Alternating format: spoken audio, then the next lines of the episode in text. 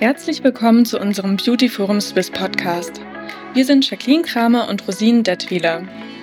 Gemeinsam möchten wir euch einen tiefen Einblick in die Welt der Kosmetik, Beauty, Wellness und alles, was noch dazugehört, geben. Ob du eine erfahrene Kosmetikerin bist oder einfach eine Beauty-Begeisterte und möchtest mehr wissen, dann bist du bei uns genau richtig. Gemeinsam besuchen wir Gesundheits- und Schönheitsexperten, um dir ein bisschen Beauty auf die Ohren zu geben. Mein Name ist Jacqueline Kramer und ich bin Chefredaktorin des Fachmagazins Beauty Forum Edition Swiss. Wir wenden uns an Professionals aus der Schweizer Kosmetikbranche. Mein Name ist Maikiri Rosin Datwiller.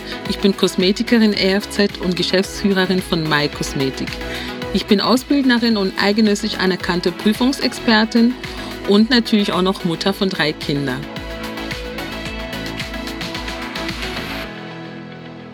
Hallo und herzlich willkommen zu unserer Podcast-Folge zum Thema Lip Blush.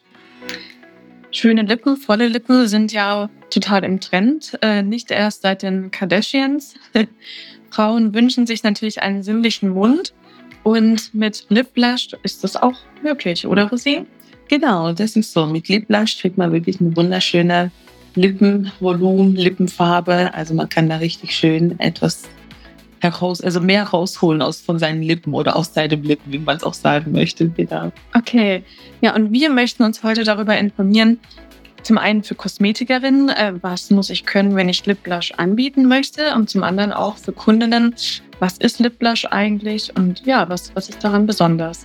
Genau.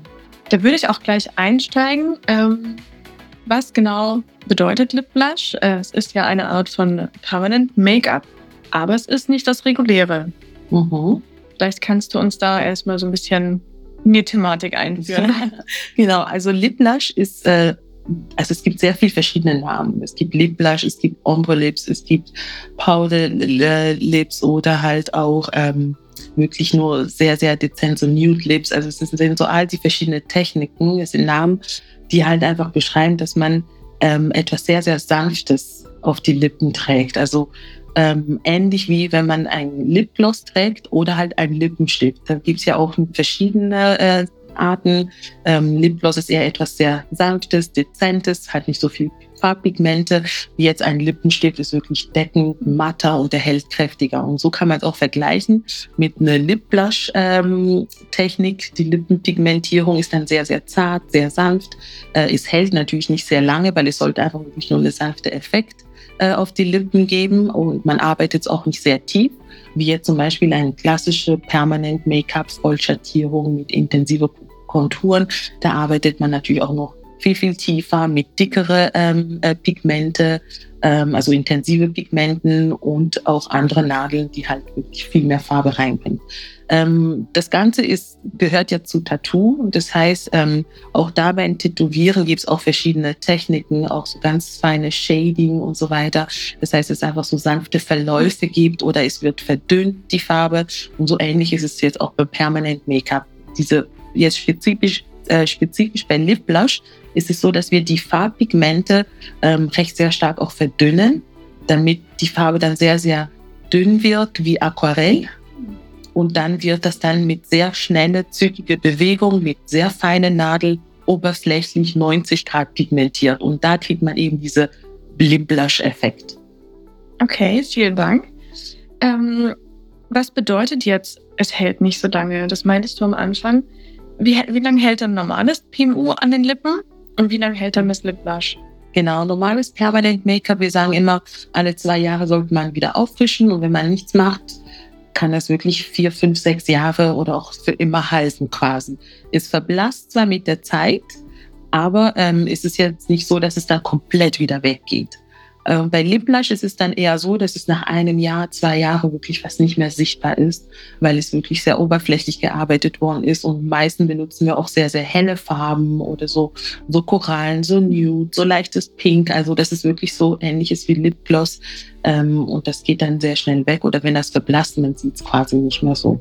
Das heißt, du schaust dir die Kundin an, schaust mit ihr passend zu ihrem Hauttyp, vielleicht auch zu ihrem Haartyp, mhm. äh, welche welche Farben jetzt zu ihr passen können. Genau.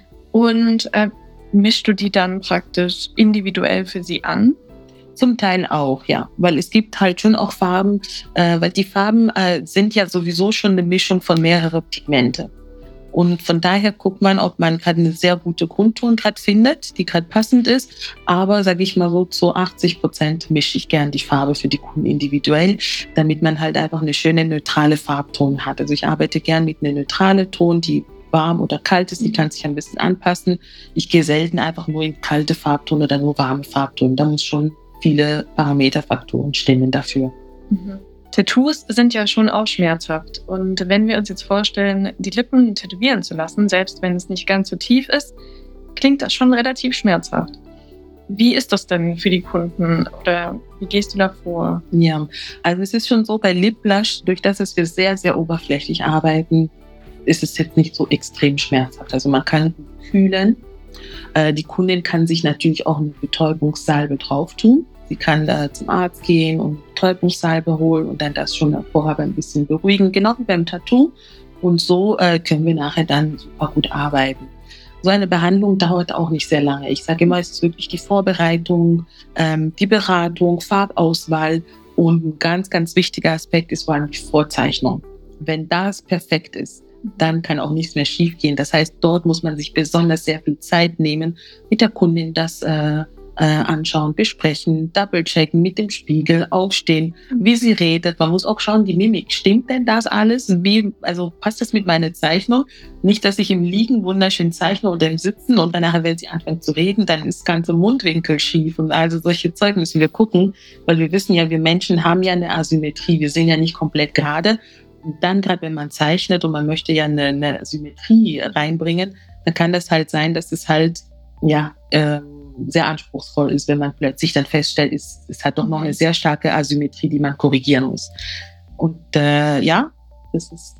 es muss ja am Ende immer noch zu dem Kunden passen, zu ja. dessen Gesicht. Ähm, und darf deswegen nicht zu künstlich wirken, nehme ich jetzt mal an. Genau. Oder? Ich bin auch so eine, zum Beispiel jetzt meine persönliche Erfahrung, äh, da bin ich offen, offen mit den Kunden. Ich sage immer, ich könnte sehr vieles angleichen, aber dann sieht es nicht mehr natürlich aus. Also wenn eine Seite schief ist, dann lasse ich den auch ein bisschen schief, weil das gehört zu ihr. Aber ich schaue, dass es trotzdem harmonisch aussieht, dass es doch passt zum Gesicht und auch zum Form und alles.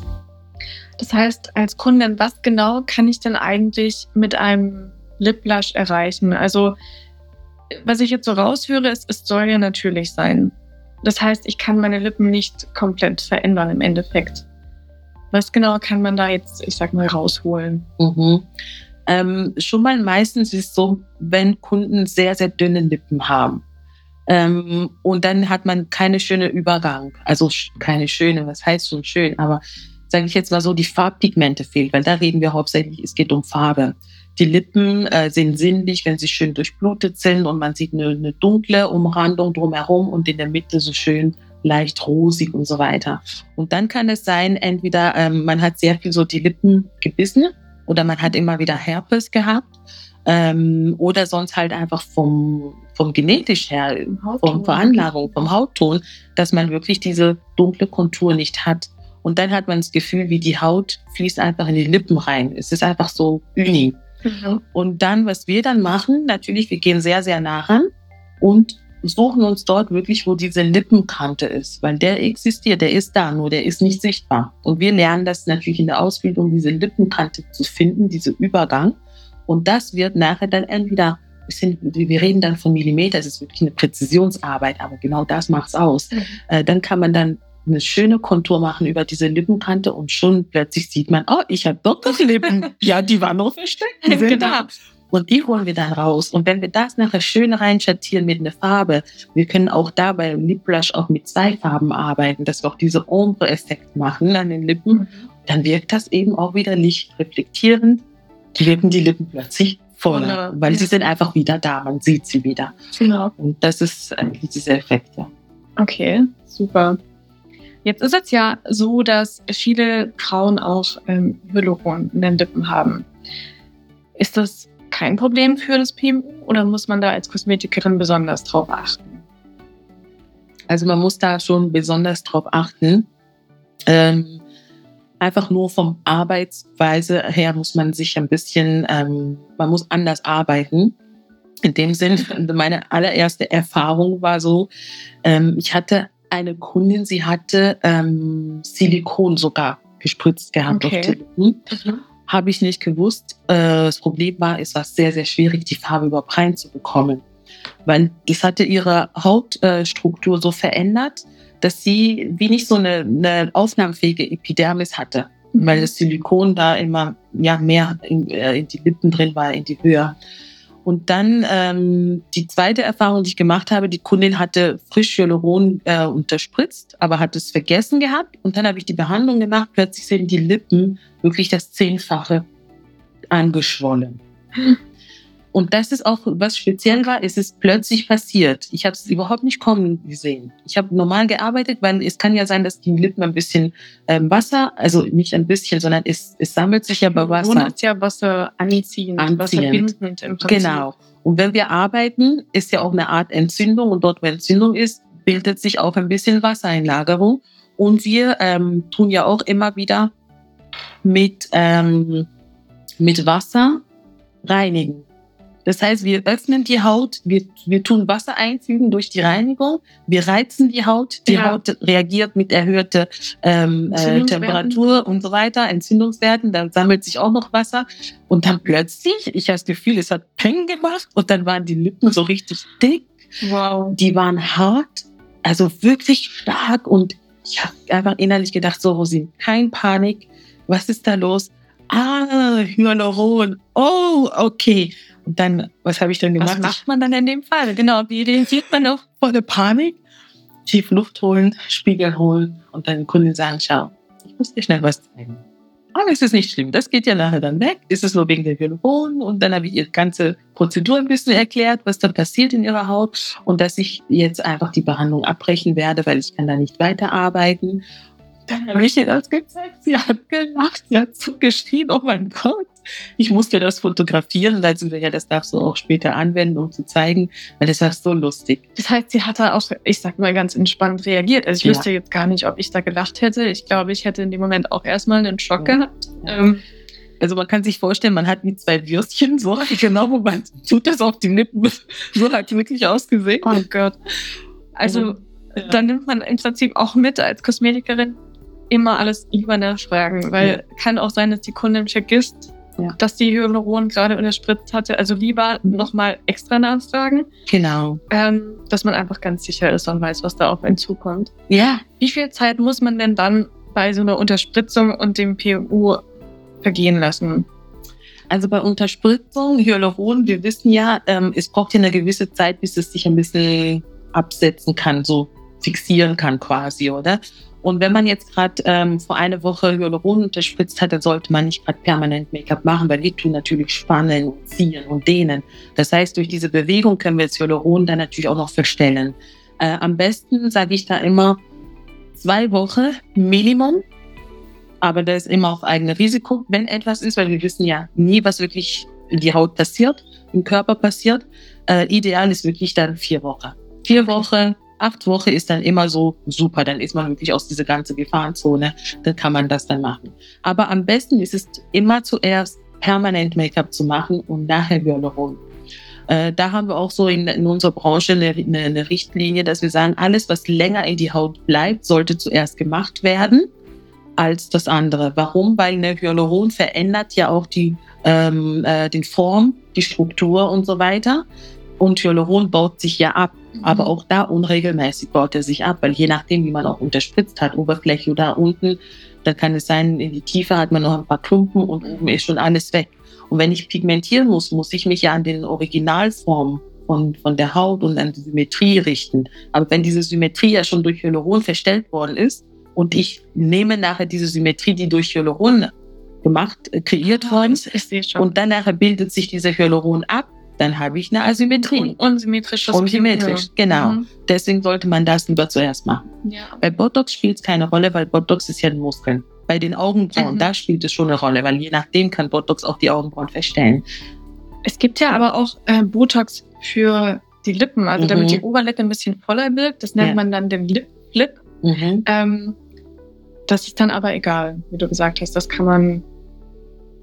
Es ist immer so, mit der Kundin zu schauen, macht sie das regelmäßig? Mhm. Ist es mhm. nachher ein Dauerzustand? Dann können wir es machen. Aber wenn sie es jetzt einfach nur einmal gemacht haben zum Testen, dann lieber nicht. Ja. Ja, okay. dann lieber zuerst permanent Make-up machen und dann nachher das andere. Ja. ja. Wenn ich als Kosmetikerin also PMU anbieten möchte, was sollte ich dann beachten? Was sollte ich können? Sollte ich vielleicht gewisse Fähigkeiten haben? Ähm, denn ich meine, die Kosmetik ist ja so vielfältig. Die Angebote, die ich als Kosmetikerin in mein Portfolio aufnehmen kann, sind so unterschiedlich. Ähm, brauche ich da vielleicht besondere Fähigkeiten? Mhm. Also da braucht es schon ein fundiertes Ausbildung. Die sollte auch Wochen gehen oder sogar Monate mit Begleitung. Ähm, sehr viel Praxiserfahrung sammeln, üben an Modellen. Ähm, man muss sich da wirklich äh, ja für das entscheiden und sich auch committen und wirklich den Weg zu gehen, weil es ist eine, eine komplette Ausbildung. Es braucht wirklich auch eine, eine, eine lange Zeit und auch eine Ausdauer. Weil man muss schon wissen über die Techniken, über die ähm, äh, Farbpigmenten, über die Haut. Ähm, und dann kommen dann natürlich auch sehr viele Nacharbeiten, all die Korrekturarbeiten oder eben gerade solche Fälle mit Botox, Hyaluron, mit Lasern und dies und das. Also ist es schon nicht zu unterschätzen. Es ist eine richtige Ausbildung, eine sehr anspruchsvolle Ausbildung. Okay. Mit sehr viel Verantwortung. Auf jeden Fall. Immerhin ja. ähm, beeinflusst das das Gesicht der Kunden für eine lange Zeit. Man kann sich schnell wieder reparieren. Das war meine nächste Frage. Was ist, wenn vielleicht kommt eine Kundin zu dir, die ähm, nicht zufrieden ist mit ihrem PMO? Kannst du ihr dann irgendwie helfen?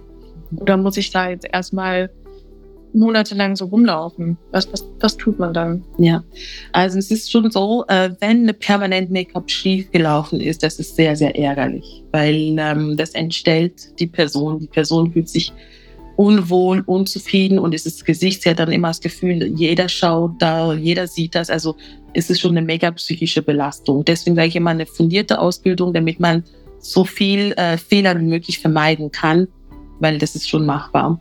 Ähm, und dann nachher ist es so, wenn Kunden kommen und die haben solche äh, Probleme, muss man zuerst mal abklären, ähm, mit was wurde gearbeitet, welche Techn Techniken und wie lang ist es her. Weil nach so einem Eingriff, wir, wir, es geht schon auch langsam Richtung, ähm, also es, äh, chirurgisch kann man, kann ich was sagen, weil wir doch die Haut öffnen. Also Auf ich meine, es blutet, es ist invasiv, genau, es ist nicht minimalinvasiv chirurgisch ist vielleicht ein bisschen krass, aber es ist in dem Sinn einfach, dass man sich bewusst ist, äh, man muss auch sehr, sehr hygienisch arbeiten. Also da gehen wir keine Kompromisse ein.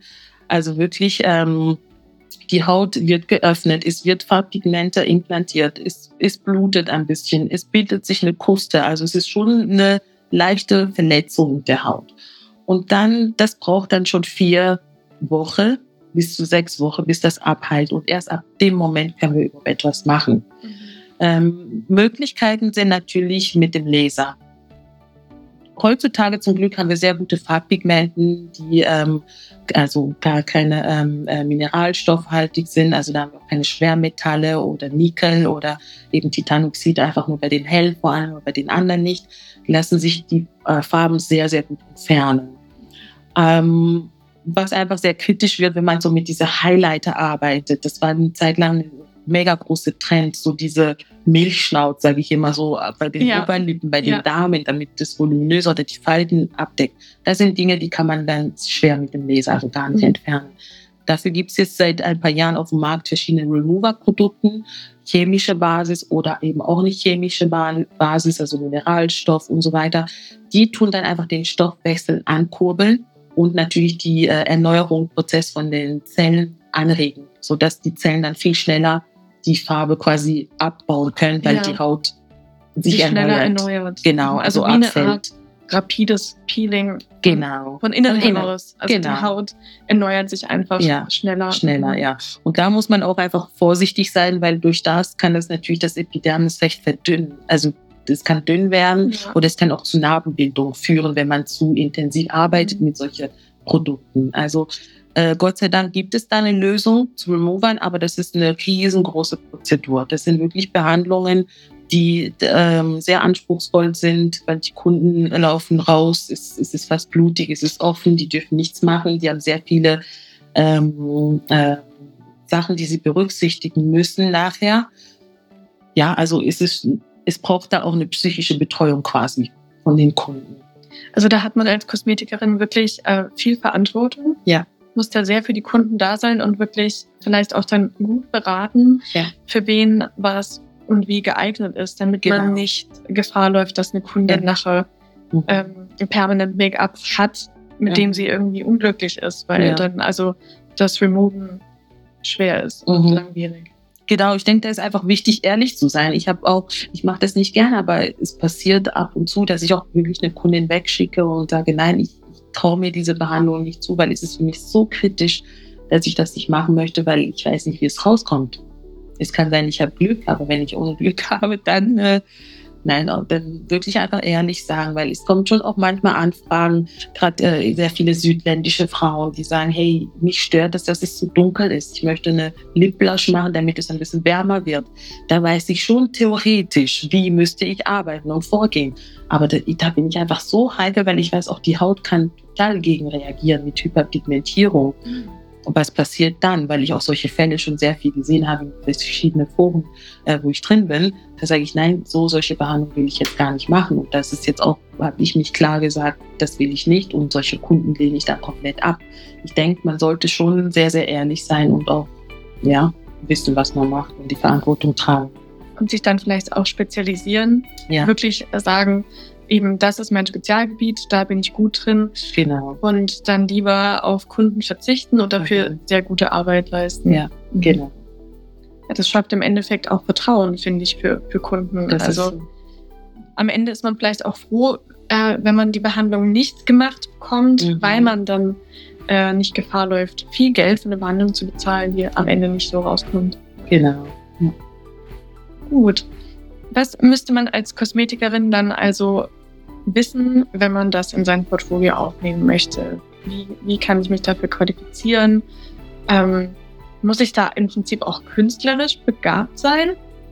Ja, das ist schon sehr wichtig. Man kann das schon lernen, aber wenn man jetzt eine ist, die zum Beispiel ähm, oder wenn, wenn jemand sehr ungeduldig ist, zum Beispiel, das geht gar nicht. ähm, man muss schon sehr stark auch kundenorientiert sein, weil ich meine, es ist eine Behandlung, die Kunden kommen ja, weil ihnen etwas stört. Das heißt, die haben auch einfach de- den Blick auf diese Störfaktor. Und da muss man auch versuchen, die Kunden ein bisschen zu ermutigen und sagen, nein, das ist schon auch etwas Schönes, wir können es ja optimieren. Und da braucht es eben wirklich sehr viel ähm, Beratung, Betreuung und so weiter. Und diese Kunden kommen ja nachher auch immer wieder zu, die meisten kommen immer wieder zu einem. Ähm, also neben der fundierten Ausbildung, eben das Fachwissen, äh, man sollte auch eine Kabine haben, spezifisch für das, weil ähm, also die gut beleuchtet ist, damit man auch die Farben sehr gut sieht und ähm, halt die Beratung auch wirklich äh, gut durchführen kann. Ähm, hygienisches Arbeiten ist das A und O. Also äh, wir haben eben also Mundschutz, Handschuhe, ähm, man braucht äh, Sterilisator, je nachdem, welche Material man arbeitet, Entsorgungssachen. Also da haben wir auch eine klare Richtlinie auch vom, äh, vom Kanton und so weiter. Man wird auch regelmäßig geprüft vom Kanton. Ähm, Hygienekontrolle, das ist das A und dann sehr viel Weiterbildung auch, dass man nicht stehen bleibt, ähm, immer wieder neues Wissen holt von den anderen. Die Techniken verändern sich ja Extrem. auch. Also Lip Blush ist ja jetzt, ich sage mal, eher ein, eine neuere Technik. Mhm. Früher wurde das so noch nicht gemacht. Das heißt, Nein. man muss da schon immer am Ball bleiben, weil Genau. die Techniken auch verändern und Ja. vielleicht auch verbessern eben. Es verbessert sich, die technischen äh, Sachen, aber auch alles, was apparativ ist, auch das verändert sich. Also ich meine, früher habe ich sogar Lippen mit äh, Fünfer- und Siebener Nadel behandelt. Also kann man sich vorstellen, wie intensiv das war wie es geblutet hat und so weiter. Inzwischen, Lipblush, arbeiten wir mit Nanonadeln. Eine Nadel, also das hat so eine kleine Durchmesser. Und früher hieß es, ja, mit so einer Nadel an den Lippen, da macht man doch man, man zerreißt es quasi, weil es wie eine, wie eine Japanmesser Sortier ist, wenn man so hin und her fährt. Ja, weil früher haben wir sehr stark gearbeitet, Mhm. auch vom Druck her. Heute arbeiten wir viel, viel leichter. Also manchmal habe ich das Gefühl, ich könnte loslassen und mein Gerät würde einfach von alleine irgendwie schweben. Also ja, ja. die, das ist schon so, es verändert sich extrem. Und da muss man wirklich dranbleiben, ähm, um, auch die Kunden immer wieder was Neues anzubieten, weil die Kunden lassen sich ja auch überall informieren, sei eben jetzt über Podcasts, über äh, Zeitschriften Social oder Media. Social Media. Ja. Freundin hat das gemacht. Meistens ist Mhm. Mund zu Mund und dann äh, wollen die das natürlich dann auch. Ja. Ja. Und äh, dann zum Schluss vielleicht noch die Frage, was sollten Kundinnen beachten, wenn sie jetzt einen Lip Blush gemacht haben, äh, in der Nachsorge und ja, wann, wann sind sie auch wieder gesellschaftsfähig? Mhm. Ähm, in der Regel gesellschaftsfähig ist man schon sofort. Ähm, das Einzige ist halt einfach, wenn man die, äh, die ganze den ganzen Prozedur hinter sich hat, dann ähm, ist die Haut halt schon sehr empfindlich. Es spannt ein bisschen, ähm, es bildet sich eine sanfte Kruste, es ist trocken. Äh, da empfehlen wir eben auch eine Nachversorgung, eine, eine Pflegeprodukt. Da gehen wir auch mit der Kundin durch, was sie machen muss. Es könnte sein, dass zum Beispiel Herpes ausbricht, dann sollte sie auch wissen, wie sie da vorgehen sollte, eben Prophylaxis und wenn nicht, dann sofort und so weiter. Kann das dann, Ähm, ich sag mal, die Gleichmäßigkeit auch beeinflussen, wenn ich Genau. dann Herpes bekomme? Ja, aber Herpes ist wirklich sehr viele bekommen das, weil wir diese Viren äh, in uns tragen und bei so einer ähm, äh, Arbeit entsteht eine Entzündung und das, äh, diese Reize halt, das kann dieses Virus wieder zum Ausbruch bringen. Ähm, auf jeden Fall, das ist dann so, so Sachen, die man mit der Kundin bespricht, damit sie einfach vorbereitet ähm, ist darauf.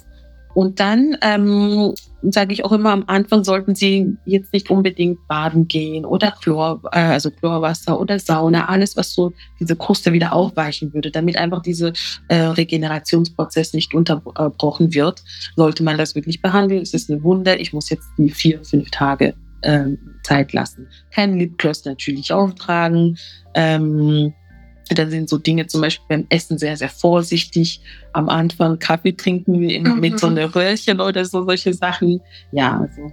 Sonst nachher, wenn es abgeheilt ist, nach einer Woche, äh, wird die Farbe in der Regel ein bisschen heller, weil das eben, äh, die Kruste geht weg, Mhm. die Farbe ge geht unter den Haut und dann muss sich die neue Haut wieder aufbauen mit den Farbenzellen. Ähm, äh, und erst so nach drei, vier Wochen sieht man dann tatsächlich so diese Endergebnis. Und auf das kann man dann wieder eine Auffrischung machen oder sagen, nee, ich komme erst in sechs Monaten oder nach einem Jahr. Und dann hat man wunderschöne pigmentierte Lippen. Lipgloss drüber und schon sieht das Und super geschickt aus. Genau. Okay, schön. Danke, Rosin, äh, für, deinen ausführlichen, für deine Mhm. ausführlichen Erklärungen.